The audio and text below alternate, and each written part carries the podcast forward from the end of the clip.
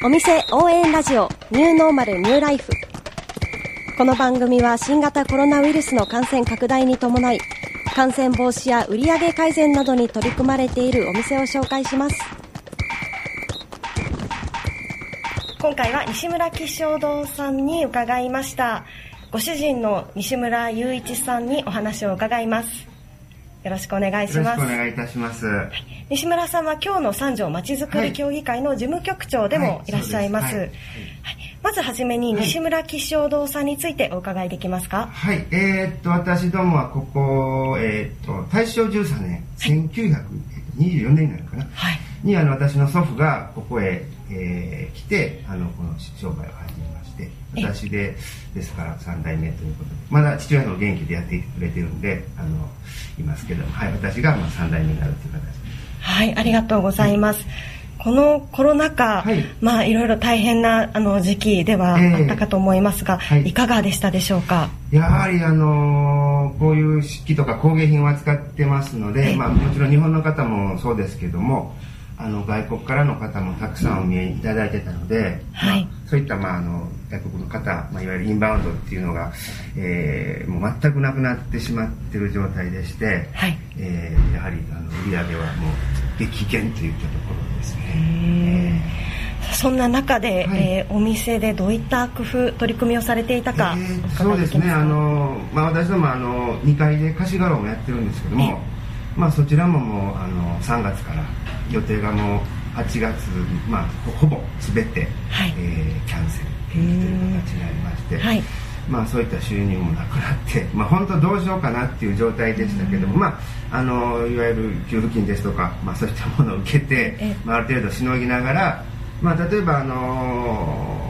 まあ、今このマスク私も今してますのもこれ、はい、布製の手作りマスクなんですけども、はい、これはあの祇園祭りの浴衣の生地で作ったんですけども。あの普段あの外にもあるんですけどもそういう袋物とかを中で作ってまして、はい、でちょうどマスクが4月の頭ぐらいに全然世の中からなくなった時に、まあ、少しそれを作ってみようかということで、まあ、それを作ったら、まあ、割とあの皆さんあの喜んで いただいているような状況で今も、まあ、あのいろいろ種類も増やして、えー、そういったマスクの、えー、なんかを販売したりとか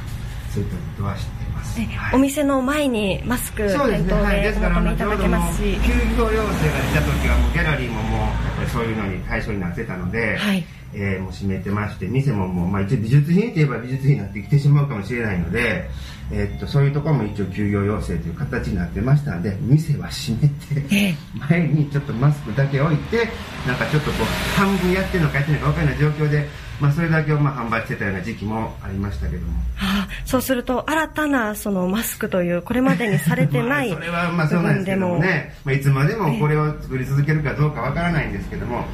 ただやはりあの中にここ食とそれから銃とあの、まあ、3世代で一緒に生活して前で商売してるんですけども、はい、やっぱりその何も売れなくてお客さんがないっていうことでぱりもう暗くなりますよね。ただそうやって何かこう物を作ったりとかそういうことをして手動かしてるとやっぱり母親とかも家内とかも娘だ娘なんかも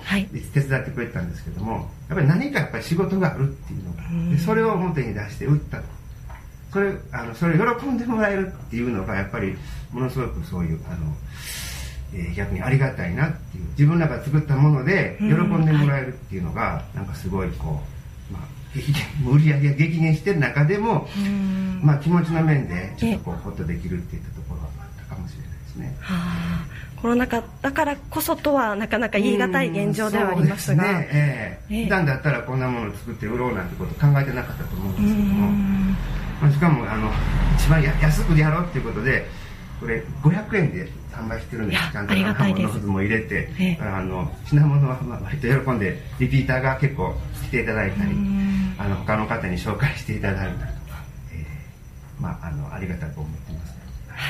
さあまたあの今日の三条まちづくり協議会についても取り組みをお伺いできたらと思います。あのまあ、今年度はほんのほぼほぼその祇園祭の一番大きなあのイベントであるおみこし祭りとか、まあ、みこしの時自体がなくなりましたので、はい、そういったことも中止になって、えー、なかなかその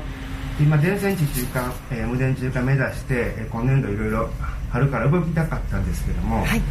なかなか集まりもできないし通ってないっていう状態がありまして、えー、ただ今この三条通りを将来、えー、10年先2030年に、はい、先で地中化無電中化も含めてあのどういう通りにしていこうっていうのをあのみんなで考えてるんです。でしかもあの、えーと、今は学生さんとか30歳までの、えー、そういうあの若い方にあの協力していただいてワーキンググループグループっていうのを作って、えー、学生さんとか、まあ、若い社会人の方にいろんな提案をしていただいてでそれを、まあ、あの最終取りまとめて、えー、発表するみたいなことを今年11月に予定してるのかな。あの今ちょうどそれが8月の頭から始まってまた今度9月12日にもそういう、えー、勉強会とその、えーと、そういう、えー、ディスカッションの場があるんですけども。はい、はい、ありがとうございます、はい、また今後の取り組みについていろいろご紹介させていただけたらと思います、はい本日は西村吉祥堂さんそして今日の三条まちづくり協議会事務局長でいらっしゃる西村雄一さんにお話を伺いました、ありがとうございます。ありがとうございました